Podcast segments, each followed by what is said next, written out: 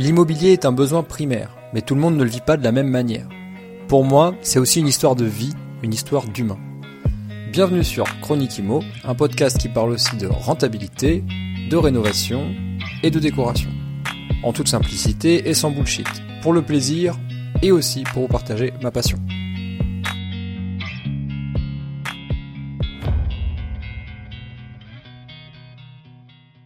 Bienvenue sur un nouvel épisode de Chronique Imo.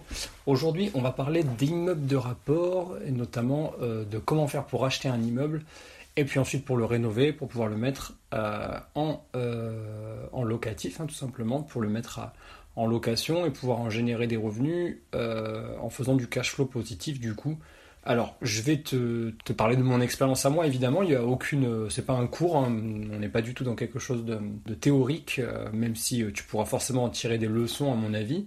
Euh, mais si tu écoutes cette chronique et que le mot-clé immeuble t'a interpellé, bah, c'est peut-être parce que tu souhaites investir toi-même ou que tu as déjà acheté un immeuble de rapport, voire même plusieurs, et que tu veux un petit peu comparer les bah, du coup les expériences. Donc alors déjà il faut euh, savoir que moi ça partait de l'idée de changer de façon d'investir.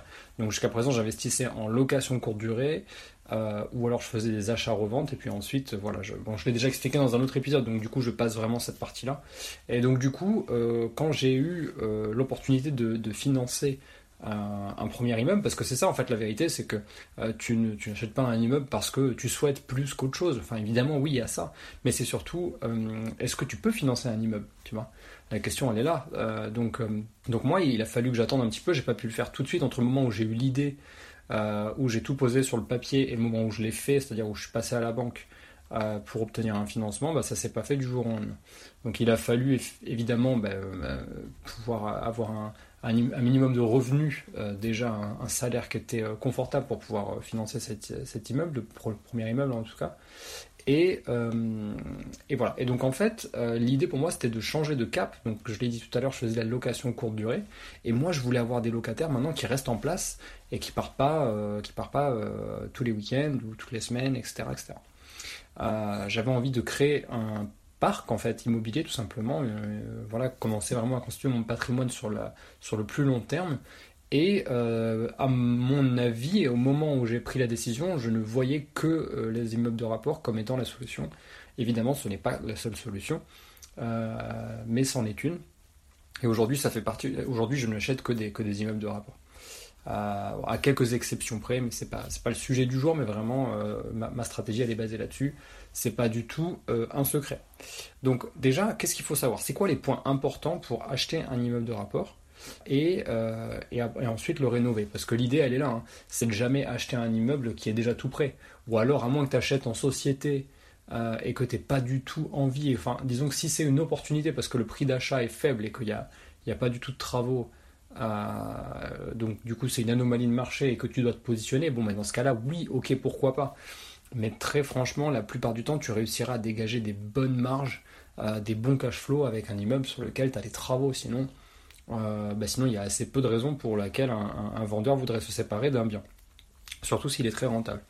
Euh, donc moi, généralement, je dirais que je me place sur, sur des verrues, quoi, vraiment sur des trucs, mais personne ne veut se positionner. vraiment des, immeubles, soit parce que c'est le moins, c'est la moins belle rue du bon quartier, tu vois, ça c'est une bonne, euh, une, bonne façon d'acheter. Tu peux acheter le, un immeuble dans la moins bonne rue du bon quartier.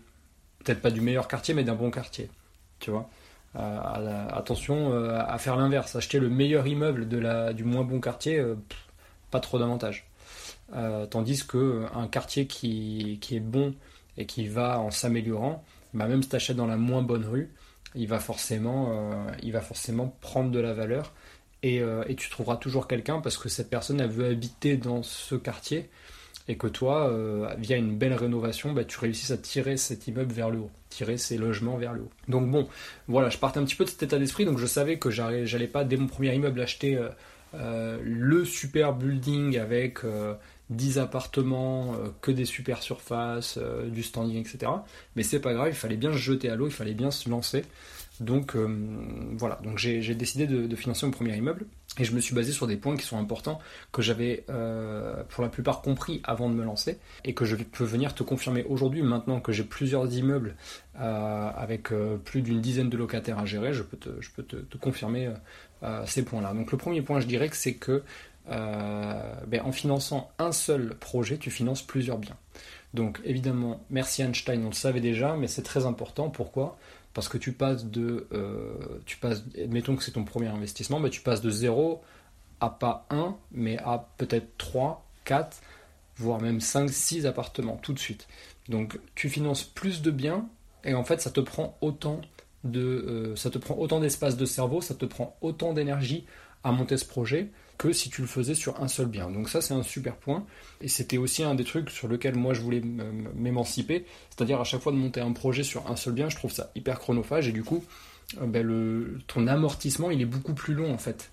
Tandis qu'un immeuble, ben, tu l'amortis plus rapidement et tu as plusieurs euh, loyers qui rentrent. Ensuite, en deux, tu as un meilleur prix au mètre carré. Donc là, c'est pareil. Euh, ça, c'est purement mathématique.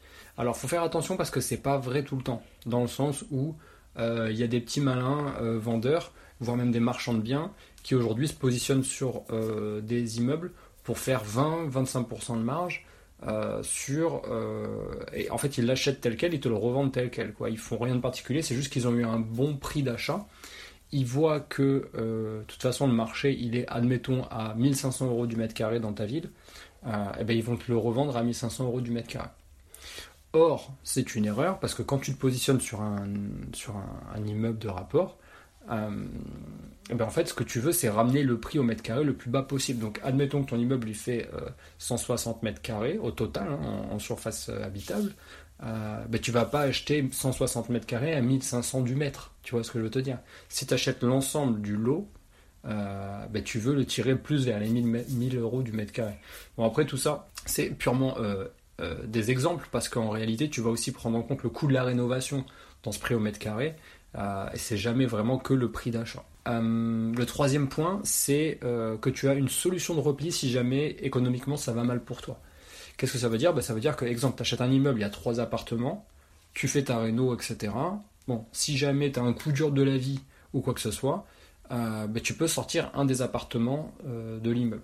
Ça, c'est possible. Si tu as absolument besoin de rentrer du cash, euh, tu peux faire la vente. Donc tu peux diviser pour revendre. Donc ça c'est possible, ça t'obligera à créer une copropriété dans ton propre immeuble et donc du coup de partager les frais avec euh, la personne à qui tu vas vendre l'un des appartements ou même deux appartements. Euh, mais du coup ça t'offre une solution de repli et je trouve ça relativement intéressant. En tout cas moi je suis quelqu'un, j'ai vraiment changé là-dessus, je suis devenu de plus en plus sécure alors que j'étais vraiment un type fonceur avant. Et là maintenant je me dis que bon au, cas où il y a vraiment une grosse galère et que dans la SCI on a besoin de faire rentrer du cash, euh, ben, je sors un appartement euh, de l'immeuble. Voilà, et ça nous permet de continuer à encaisser des loyers, continuer à être en positif euh, si tout va bien. Et auquel cas, je peux solder, je peux solder un appartement. Le, point suivant, c'est le fait de diviser les risques au niveau de, des locations. Donc toujours sur mon immeuble de trois appartements, je prends cet exemple, c'est vraiment ce qui est typique en tout cas moi la plupart du temps, euh, j'ai investi sur des immeubles où il y a 3 ou 4 lots. Euh, voilà, pour, un, appartement, pour un immeuble, pardon, j'ai vraiment, c'est une exception, mais parce que le local commercial qui est en rez-de-chaussée, il est immense et donc du coup on a pu diviser pour faire des choses supplémentaires. Donc au final, on n'a plus euh, 3 lots, mais on a 5 lots au total, hein, parce qu'on a pu diviser ce lot-là. Euh, mais la plupart du temps, il y a vraiment 3 lots bien distincts. Donc exemple, tu achètes une seule fois, tu fais une seule fois ton projet, tu finances toujours une seule fois, mais par contre, tu as trois loyers qui tombent. Donc tu as trois loyers qui tombent, tu divises le risque, peut-être que tu vas avoir un impayé, c'est possible, hein. c'est vraiment pas impossible, voilà, il faut, être clair là-dessus. Euh, mais par contre, du coup, tu en as toujours deux qui tombent. Et puis si jamais le sort s'acharne sur toi et que tu as deux impayés, bah, tu en as toujours un qui tombe. Alors, moi j'aime bien dire qu'un projet qui est ultra rentable, c'est facile à calculer, c'est quand, exemple, tu as trois loyers et que tu as besoin d'un seul loyer pour, euh, pour rembourser le crédit. Je te donne un exemple. Tu as trois appartements, ils sont tous loués 450 euh, euros, et toi, tu as une mensualité de crédit de 450 euros. Donc ça veut dire que ton rez-de-chaussée, il te paye ton crédit, ton deuxième étage, il te paye tes vacances, et ton troisième étage, il te paye tes restos. Voilà, vraiment, c'était des exemples lambda, vraiment pour catégoriser, faire des cases, mais en réalité, c'est pas comme ça, mais voilà, tu as compris l'idée. Et euh, pour terminer, je dirais que tu as plus d'opportunités. Euh, ça, c'est pour revenir sur mon immeuble tout à l'heure où je te disais que j'avais que 3 lots sur le papier et qu'au final, je me retrouve avec 5 lots. Euh, oui, oui, oui, tu as plus d'opportunités. En fait, tu achètes un immeuble. Donc, au fur et à mesure de ta rénovation, tu vas peut-être tomber sur des choses positives ou négatives. Alors, souvent, on dit que c'est du négatif quand il y a ce qu'on appelle des, des, des surprises de chantier. Mais des fois, tu peux les tourner à ton avantage. Et moi, j'ai vraiment euh, en tout cas, c'est comme ça qu'on peut me définir, je dirais. J'ai l'avantage de voir le verre toujours à moitié plein. Et donc, du coup, euh, tu vois, si, jamais il se passe quelque chose euh, de négatif dans les travaux, ben, je vais essayer de le tourner à mon avantage. là, tu vois, j'ai notamment transformé un immeuble de 3 lots en 5 lots. Et en faisant ça, ah ben, j'ai créé une opportunité de diviser les modes d'exploitation. Et donc, du coup, sur une partie, j'ai fait un mode d'exploitation type stockage. Sur l'autre partie, je vais faire un mode d'exploitation type atelier. Donc là, je parle au futur parce que c'est pas encore fait. Ça va être de la location où les gens vont pouvoir venir exercer un métier de jour, mais par contre, ils peuvent pas dormir sur place. Enfin, voilà, c'est vraiment juste atelier, quoi. Et une autre partie où c'est un local, ça reste un local commercial. Il faut que ce soit un bureau, voilà, pour une pour un, pour une profession libérale, etc. Euh, ça, c'est vraiment les points euh, importants, je dirais, et plutôt positifs de se positionner sur des, euh, immeubles de rapport. J'avais fait un, épisode auparavant sur pourquoi c'est intéressant d'investir dans les immeubles de rapport. Donc là, j'ai repris des points qui me semblent importants, que j'avais déjà énumérés dans cet épisode. Mais il y a aussi d'autres points qu'il faut que j'annonce, parce que je peux pas parler que du positif. Il y a aussi d'autres choses qui sont pas forcément. Tu n'es pas obligé de les catégoriser tout de suite comme quelque chose de négatif, parce que tu aurais quand même besoin de, savoir ça si tu si achetais un, un, seul lot, si tu achetais un seul bien, par exemple, un seul appartement. Mais, mais je voulais quand même mettre le doigt dessus parce que euh, on peut pas non plus. Euh, moi, je peux, je suis pas du tout le genre de gars à te dire ah, c'est trop bien l'immobilier, mais c'est trop facile. Je comprends pas que les gens ne le fassent pas, etc. Si je t'expose pas tout, tu vois derrière, je peux pas me permettre d'ouvrir ma bouche si je te dis pas toute la vérité. Et donc la vérité avec les immeubles de rapport, c'est que tu as forcément plus de travaux dans le sens quantitatif. Et même bien souvent, ils sont plus lourds. Pourquoi? Parce qu'il y a toute une histoire de distribution des réseaux. Donc ça, c'est euh, ce qui va concerner l'eau, l'électricité, le gaz. Donc tout ça, c'est ce qu'on appelle des colonnes, euh, de colonnes de réseau. Euh, donc il faut être, un, faut être un petit peu averti par rapport à ça.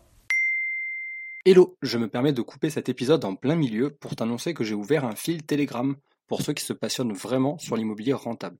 Ce groupe s'appelle Pensée Imo et il me permettra de partager des anecdotes quotidiennes, des astuces, des photos et vidéos, et bien sûr de discuter avec toi en direct et euh, de répondre aux questions de tout le monde dans le groupe. Pour rappel, le fil Telegram s'appelle Pensée IMO, donc P-E-N-S-E-R-I-M-M-O.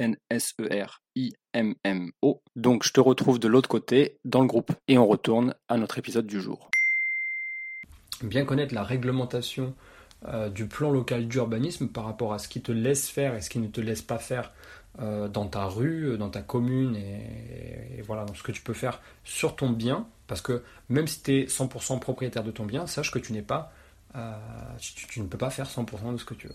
Malheureusement, tu vois, moi par exemple, j'ai des, des, immeubles dans lesquels je ne peux pas changer les, les, vitres et pourtant ils mériteraient d'être en double vitrage, mais pour des raisons administratives, l'urbanisme ne me permet pas de mettre du double vitrage, ou alors ils me le permettent, mais avec leurs conditions, à savoir 5 euh, fois le prix euh, d'une d'une fenêtre, par exemple. Là, j'ai un devis pour une porte-fenêtre avec le, cahier des charges qui propose, et on est, ouais, on est aux alentours de 5000 euros la porte-fenêtre, alors qu'en PVC, on est à 1003. Donc voilà, donc tout ça pour dire que euh, la notion de travaux, c'est un truc qui est forcément plus important. Alors après, quand je parle de travaux, il y a aussi des travaux qui sont moins lourds et que c'est juste après juste du quantitatif. Donc euh, la partie rénovation euh, qu'on pourrait aussi assimiler à de la décoration, par exemple réagencer des pièces, péter un mur, le mettre à une autre place, créer une chambre, créer une salle de bain, etc. Ça c'est walou. Ça j'ai envie de te dire, euh, de toute façon tu aurais eu à le faire dans n'importe quel projet de rénovation. Mais, mais voilà, donc si tu achètes un immeuble, forcément ça sera ça multiplié par le nombre de lots Euh, et donc du coup, peut-être que si jamais t'es vraiment pas chanceux, et ça peut arriver, euh, peut-être que dans chaque euh, lot, à chaque étage, tu vas, tu vas avoir ce qu'on appelle des surprises de chantier. Et donc du coup, il faut toujours avoir une petite marge de manœuvre dans ton, dans ton, dans ton prêt-travaux, enfin dans ton, dans ton enveloppe travaux, il faut toujours avoir une petite marge de manœuvre que moi j'aime bien mettre à hauteur de 5000 euros, mais en réalité ça veut rien dire, il faudrait mieux parler en pourcentage par rapport à ce que tu, à ce que tu empruntes à la banque. Ensuite, un autre point qui est important, c'est que tu vas être responsable à 100%. Donc là, je te refais pas toute la, toute la soupe par rapport à ça. En gros, euh, tu es propriétaire à 100%, donc ça veut dire que tu es propriétaire du bâti, mais aussi de son soubassement et de sa toiture. Donc, euh, si jamais il y a quoi que ce soit sur la toiture, tu divises pas avec le nombre de, propriétaires puisque tu es le seul propriétaire. Donc une toiture à toi tout seul, ça peut faire cher. Euh, donc c'est pour ça que c'est très important de, faire des, visites un petit peu poussées, un petit peu techniques. Euh, voilà, hein, moi j'ai, euh, j'ai, j'en parlerai tout à l'heure parce que c'est en rapport direct avec la, avec la question du jour. mais par exemple, moi je, vais toujours sur le toit et je vais toujours dans la cave s'il y a une cave ou s'il y a un vide sanitaire. je me faufile. J'ai fait ça tout à l'heure. Troisième point, plus d'administratif. Forcément, si tu es full responsable d'un bâtiment, euh, bah, tu risques d'avoir plus d'administratif parce qu'il y a plus de choses à gérer. Euh, j'ai parlé d'un exemple tout à l'heure, la euh, gestion des, réseaux.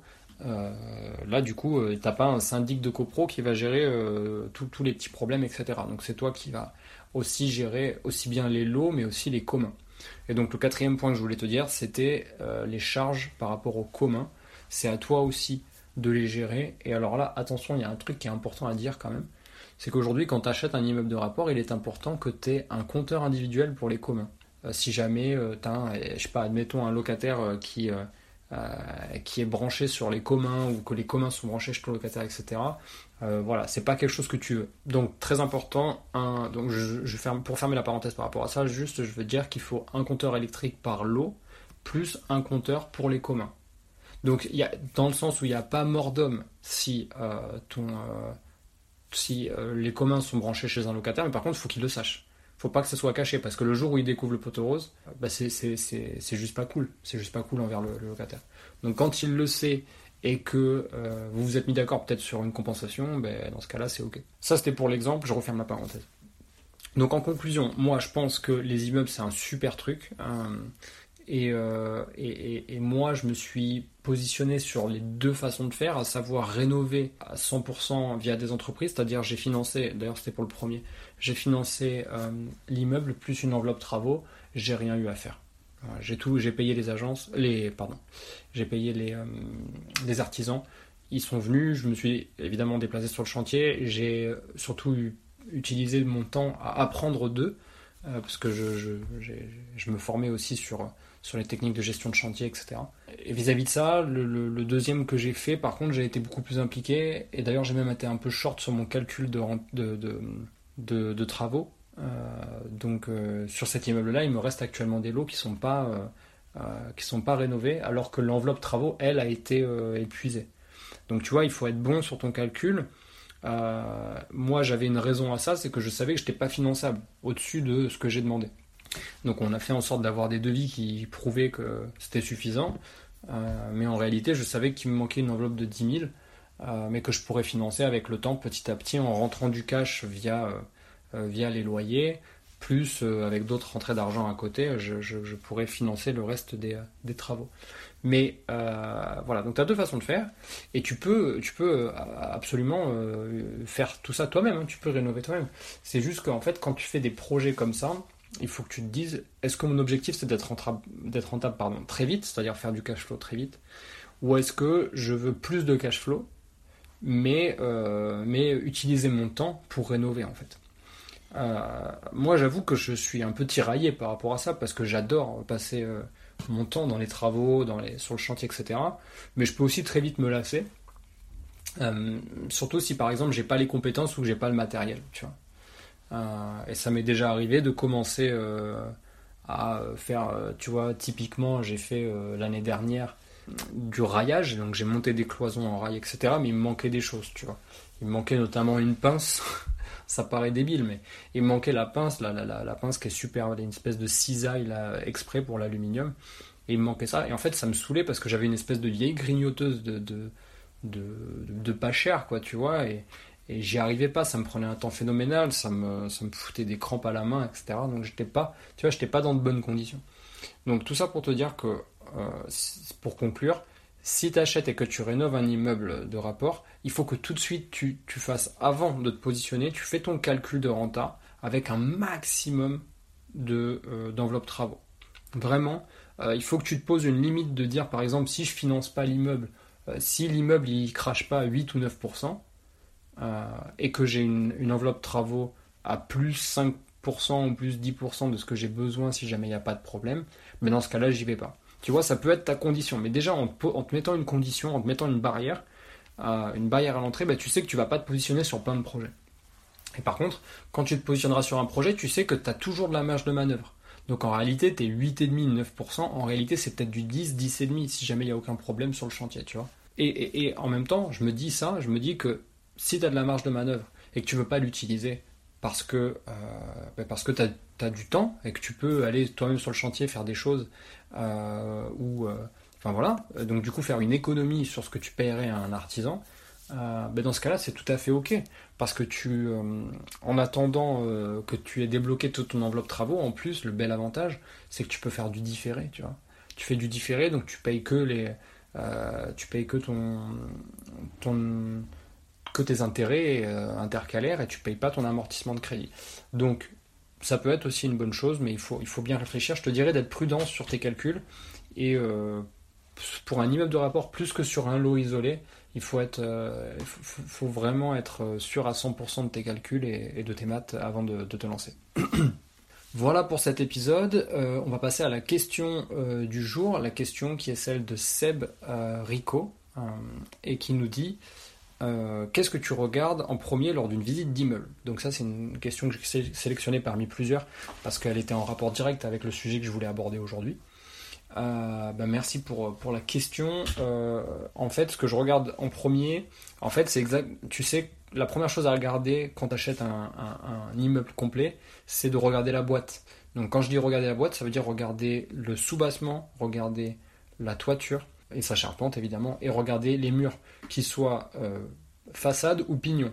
Donc façade pignon pour que les, pour tout le monde pour que tout le monde comprenne en fait tu as devant derrière et à côté, donc les murs mitoyens si jamais tu es en sandwich entre deux immeubles, euh, ou alors, peu importe, mais le, pignon, c'est les, les, généralement les murs qui n'ont pas de fenêtre, qui sont sur le côté de l'immeuble. Donc c'est très très important euh, de connaître euh, l'état de vétusté et, la, et, le côté sain de ces éléments-là. Donc c'est vraiment la première chose que je regarde. Donc avant même de parler de, de, de distribution des réseaux, etc., je demande à visiter d'abord euh, le soubassement, je veux voir l'état de l'humidité, est-ce qu'il y a des champignons, est-ce qu'il y a de l'inondation, est-ce que c'est sec, est-ce que les murs sont restés clairs ou est-ce qu'ils sont noirs?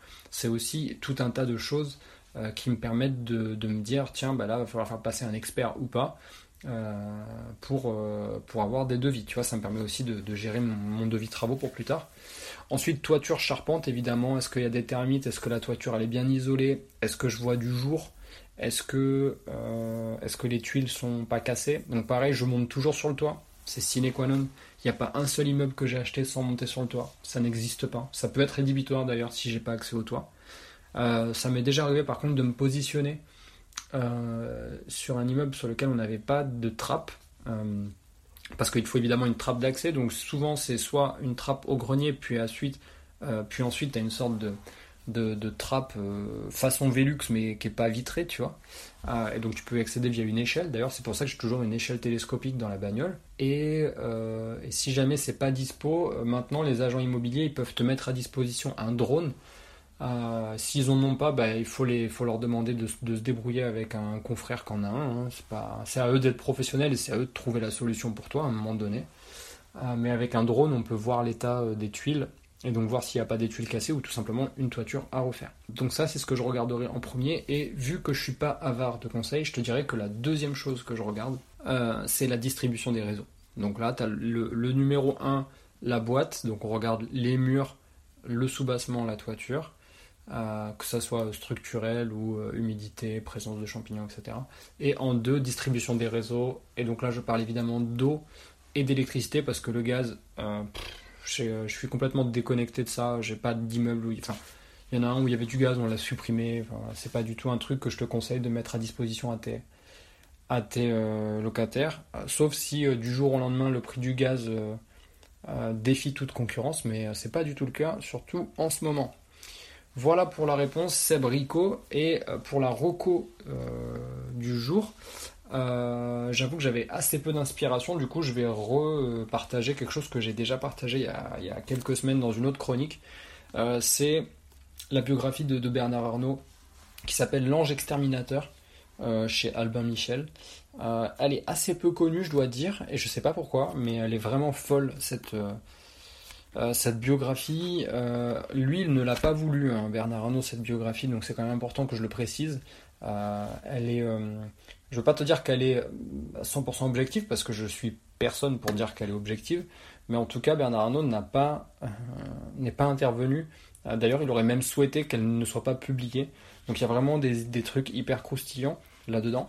Et moi, ce que j'ai surtout aimé, et pourquoi je te la, repartage encore, c'est parce que les gens ne le savent pas, mais Bernard Arnault, il a fait fortune dans l'immobilier euh, avant d'être euh, d'être le Bernard Arnault que tout le monde connaît, celui de LVMH. mais je pense que ça fera, l'objet d'un prochain épisode où je, que je consacrerai par rapport à sa, fortune dans l'immobilier. Euh, et je pense que voilà, il y a pas mal de gens qui sont pas forcément au courant. Euh, que, Bernard Arnault, c'est un petit malin de l'immobilier, de la promotion et de la location saisonnière, et que les gens ne, hmm, enfin en tout cas, lui, il préfère ne pas trop euh, s'étendre sur cette première partie de vie où il avait déjà bien percé dans, le business. Voilà, je te remercie d'avoir écouté l'épisode. Je te dis à très vite dans une prochaine chronique. Salut